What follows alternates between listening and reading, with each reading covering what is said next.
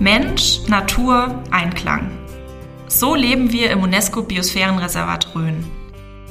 Lernt mit uns die Menschen kennen, die jeden Tag dafür sorgen. In Bayern, Hessen und Thüringen. Zusammen sind wir alle die Biosphäre Rhön. Ich heiße Julia Rösch und ich bin Rhönerin, in Bad Neustadt geboren und aufgewachsen. Nach dem Studium und den ersten Berufsjahren sehr gerne wieder in die Rhön zurückgekommen. Mein Thema ist die nachhaltige Entwicklung. Ich arbeite für die Verwaltung des Biosphärenreservats hier in Oberelsbach und dazu gehört unter anderem dieser Podcast, wo ich mir immer nette Gäste einladen darf. Und meinen heutigen Gast möchte ich vorstellen, das ist Michael Tulit. Michael Tulit, ein waschechter Röner aus Weißbach und vielseitig aktiv hier mit alten und neuen Ideen, wie zum Beispiel dem Pflegen von Streuobstwiesen. Er hat eigene Bienen, er hat sogar Fische, hat er mir gerade erzählt. Und er macht auch Touren draußen in der Natur als zertifizierter Natur- und Landschaftsführer. Da kann man viel von ihm erfahren, mehr als Basalt und Buchen. Herzlich willkommen, Michael Tulit. Hallo, Dankeschön für die Einladung. Ja, bevor es jetzt losgeht, also bevor wir über das reden, was du alles so machst, habe ich ähm, noch zwei schnelle Fragen für dich. Ähm, einfach mal schnell antworten. Äh, überleg mal, es ist doch ein Platz frei auf der Arche. Welches Tier aus der Rhön nimmst du mit? Das Birkhuhn, das Rhönschaf oder die Wildkatze? Oh, ich denke das Rhönschaf. Ein Rhönschaf. Na, zwei brauchen wir ja, ne? Ja, zwei. Ja. okay, und ähm, jetzt geht's um die Rhöner und äh, alle Menschen, die hier leben. Wenn du die Rhön und ihre Bewohner mit zwei Adjektiven beschreiben solltest, was sagst du? Verwurzelt und stur. Das habe ich schon mal gehört. Also vor allem das Stur habe ich schon Ja, mal gehört. also positiv stur. Positiv Ja. stur. Gibt ja eine positive Sturheit. Ich hatte Gäste aus Hessen hier, die haben das genauso gesagt. Dann scheint es wohl zu stimmen dann. Ja, ja, also wenn sich das jetzt hier verdichtet, dann ist das so. okay, Dankeschön. Ja, jetzt gehen wir zurück äh, zu dir. Ähm, ich habe mal geguckt von deinen Anfängen hier im Biosphärenreservat Rhön. Ähm, ich habe gefunden, dass du ganz am Anfang als Zivildienstleistender im Umweltbildungsteam dabei warst. Wann war denn das genau? 2004. Also das ist schon eine ganze Weile Ganze her. Weile her, ja. Wie bist du dahin gekommen und was hast du da gemacht? Hingekommen bin ich eigentlich, ja, dass ich eine Alternative zur Bundeswehr besucht habe, also Zivildienst.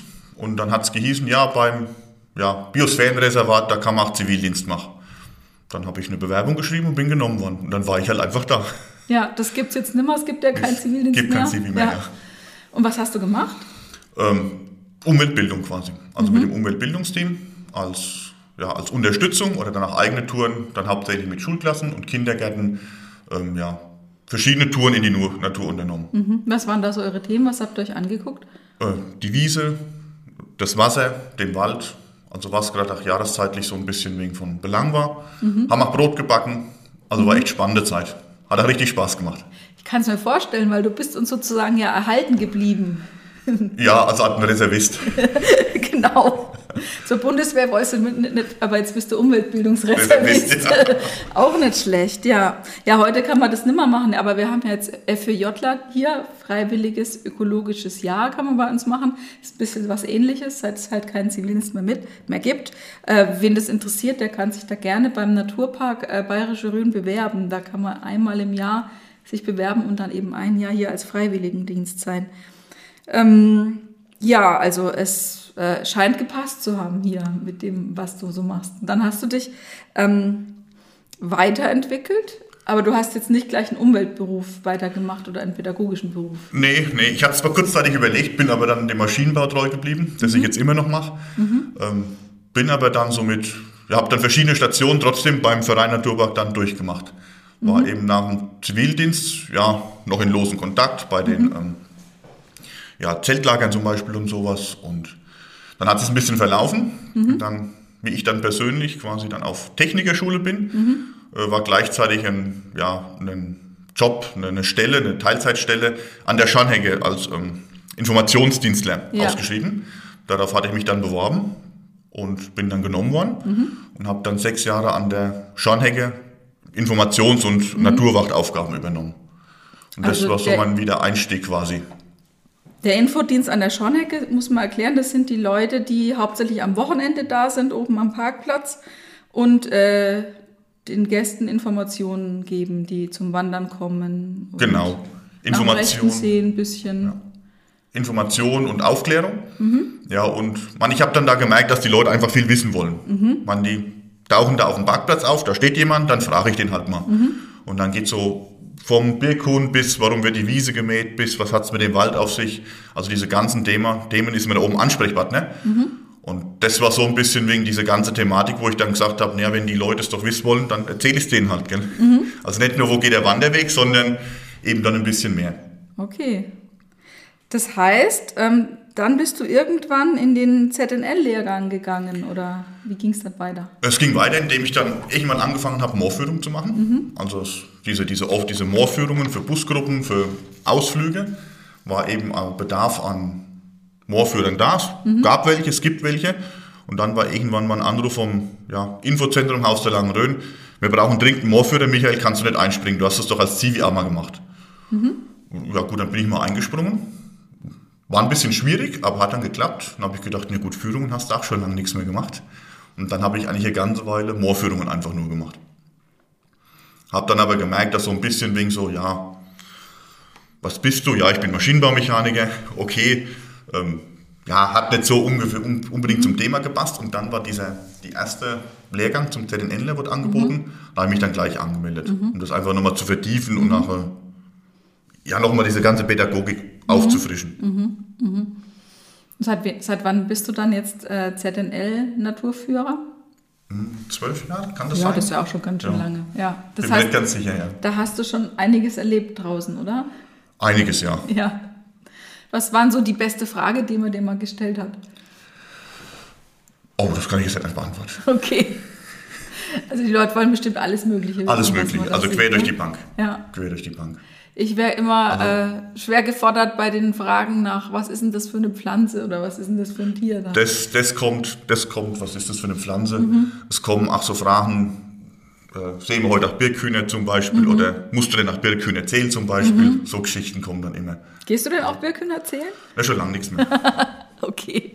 Da sind meine ornith- ornithologischen Kenntnisse nicht hoch genug.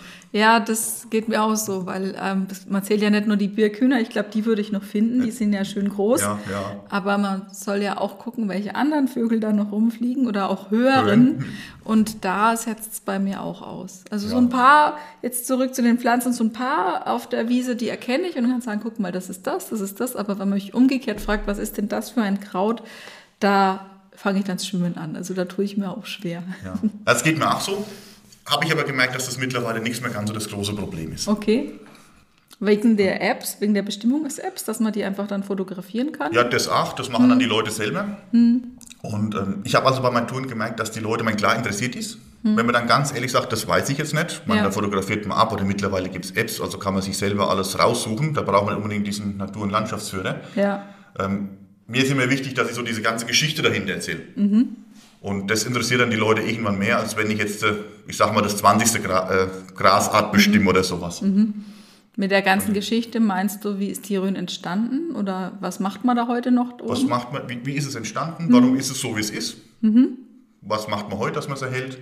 Und na, es gibt ja um jede, jeden Lebensraum auch eine Geschichte außenrum. Und das ist mir, das merke ich, da hängen einem die Leute mehr an den Lippen, hören einem mehr zu, als wenn man dann Ja. ja, irgendeine, ich sag mal überspitzt jetzt einen Vortrag über irgendwelche Orchideen hält oder ja, sowas. ja. Ja, du hast auch, ich habe auf die Seite geguckt, wo deine Führen draufstehen, da hast du auch spannende Sachen zu erzählen. Da sind Ackerritter und Basalt und Buchen und äh, der, ein Weinberg kommt davor. Ein Weinberg kommt vor. Ein ja. Weinberg kommt davor. Wir haben doch gar keinen Wein hier, oder? Äh, nichts mehr. Früher war das wohl, im Mittelalter war das wohl Weinberg. Na, vielleicht kommt es ja wieder. Kommt wieder, ja. Also die alten Terrassen sind noch da, versteckt in den Hängen. Also wir wären quasi fast bereit, wenn das Klima so sich weiter verändert, bauen wir wieder Wein an. Nee. Weiß ich nicht. Ach nee, ich, ich finde den Weinberg jetzt so schön, wie er Nee, ist. den lassen wir so, wie er ist. Ja. Was gibt's denn da Spannendes zu entdecken? Orchideen, das ist immer ganz wichtig. Ja. Also Orchideen, vor allem zieht es Leute an Orchideen. Und dann gibt es, wie der Name schon sagt, es gibt da oben mit deutschlandsweit die, die schönsten ähm, ja, Wildkräuteräcker. Also jetzt nicht nur Kornblumen, sondern zum Beispiel diesen Agerritterspann, das kleine Hasenohr. Das sagt jetzt niemanden außer irgendeinen Biologen irgendwas. Also ich sage es den Leuten nach Vorschau, es gibt interessantere Sachen, als überhaupt jetzt in der Überschrift stehen. Und zum Schluss sind sie wirklich dann ja, erstaunt, was wirklich, also dass auch ein Ackerunkraut vom Aussterben bedroht sein könnte mhm. und was man dann macht, um das zu halten. Mhm. Das klingt wirklich spannend. Ähm, also ein Ackerritter ist kein Mensch und ein, kein Tier, sondern? Ein Ackerritter ist eine Pflanze, das ist der Ackerritterspann. Aha. Rittersporn kenne ich aus dem Garten. Also das sind diese großen blauen, die jetzt bald blühen, ne? Genau. Und dann gibt es den Ackerritterspann, der auch blau ist, nicht ganz und gar so groß. Und halt da in den Eckern da oben, also richtig häufig vorkommt. Mhm. Da gibt es auch Programme, dass das quasi der, der Ackerbau eben so gemacht wird, dass diese Pflanze weiter vorkommt, sich vermehrt und erhalten mhm. bleibt, nicht nur als einzelne, sondern wirklich in großen Beständen. Und das zeige ich den Leuten dann auf der Tour. Was kann man denn machen, dass solche ja doch sehr seltenen Pflanzen weiterhin bei uns wachsen und erhalten bleiben?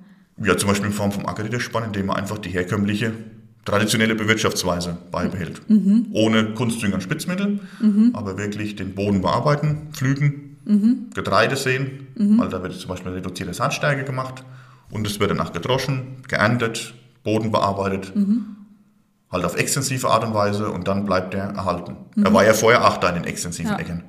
Ja, das ist ja ähm, das, das große Ganze, was man im Biosphärenreservat genau, versucht, genau, ja. nämlich das Ganze eben so zu bewirtschaften, dass verschiedene Tiere und Pflanzen da bleiben und nicht verschwinden. Das ist ja die Kunst. Es geht ja nicht darum, hier äh, künstlich äh, Blumen anzusäen und dass dann da halt auch Blumen wachsen, sondern einfach die Bewirtschaftsweise Bewirtschaftungsweise so anzupassen, dass die Dinge erhalten bleiben. Genau. Und ich finde es eben interessant, dass es nicht nur Wiese ist, hm. was wir in der Rhön ja, wir haben immer Hochrhönwiesen und was weiß ich, sondern dass es in der Rhön sogar noch auf dem Acker ist. Mhm. Ich glaube, das ist was, was viele nicht wissen. Wir, nee. Viele kennen uns jetzt schon für die großen, weiten Wiesenflächen oben, aber nicht für die, die Hänge an der Seite und nee. die Äcker. Nee, das, das ist stimmt. Das merkt man immer wieder bei den Touren, dass das die Leute, die kennen dann eben Hochrhön und dann Rhönschaf und Birkhuhn, das haben sie mhm. irgendwo mal gelesen und gehört. Mhm. Die Rhöndistel suchen sie dann noch. Mhm. Aber alles andere ist so ein bisschen, ja, stiefmütterlich, sage ich immer, stiefmütterlich ja. behandelt. Ja. Stiefmütterchen gibt es bestimmt auch auf deinem Acker dann, oder? Ja, die gibt es auch.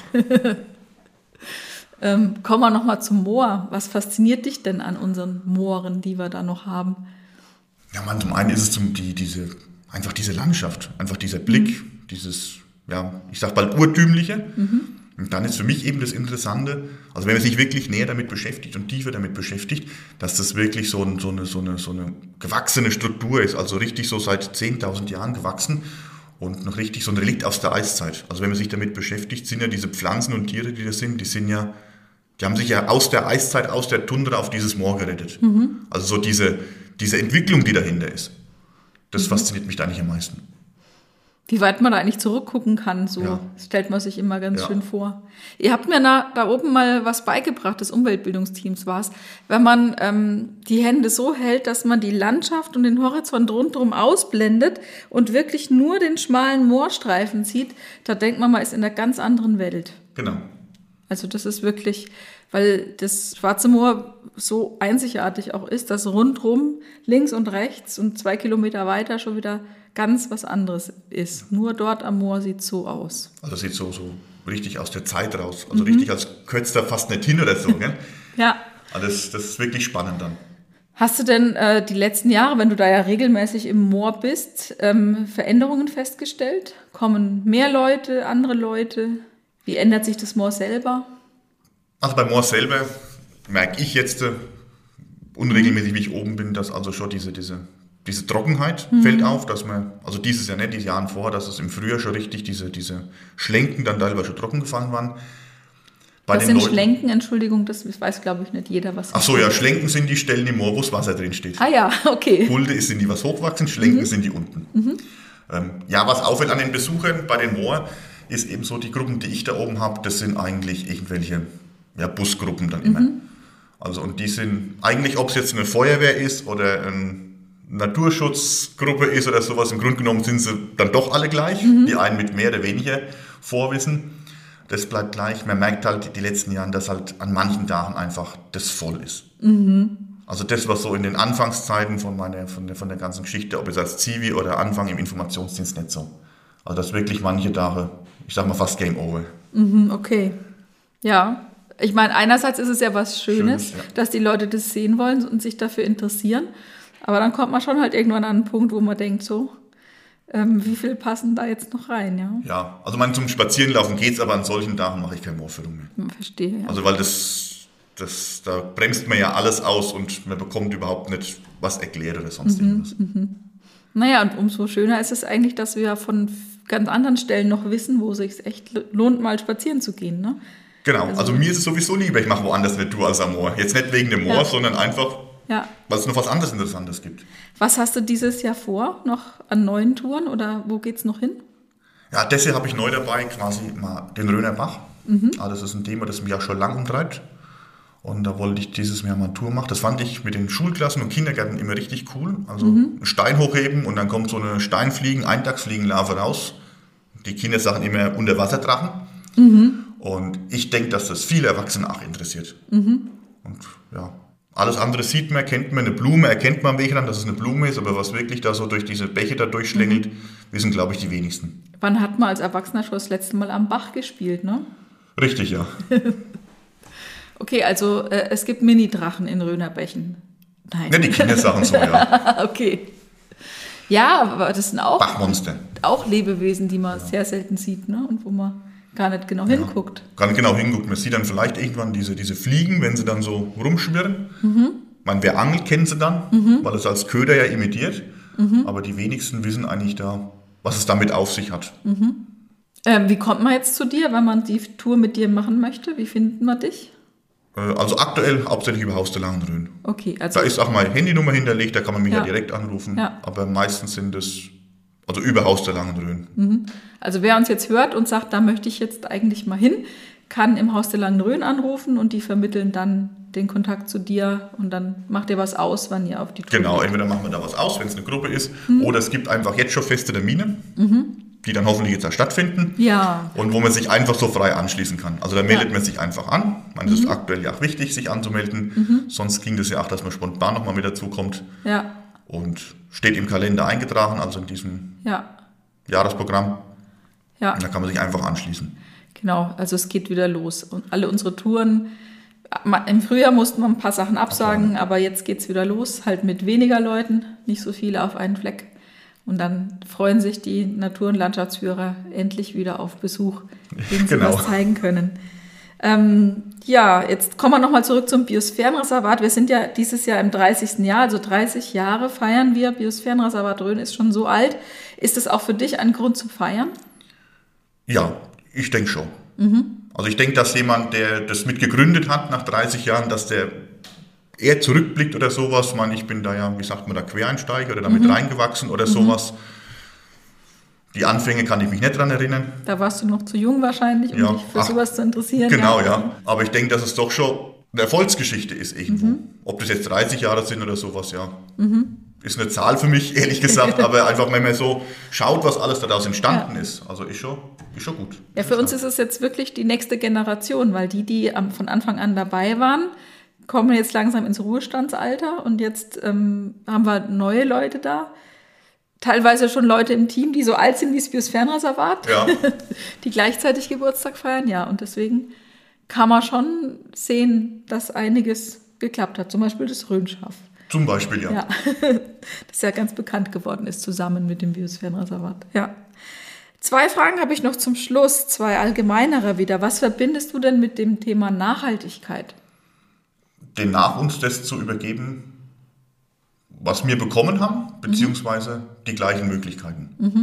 Also zum einen die Natur so zu erhalten, wie wir sie bekommen haben, weiterzugeben, aber auch die Möglichkeiten im Biosphärenreservat weiterzugeben. Und ähm, wenn du einen Wunsch hättest, was wünschst du dir für die Rhön? Dass er echt bleibt.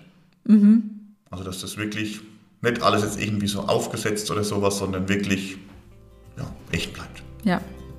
Vielen Dank. Danke, dass du da warst und viel Spaß auf deinen Touren. Dankeschön.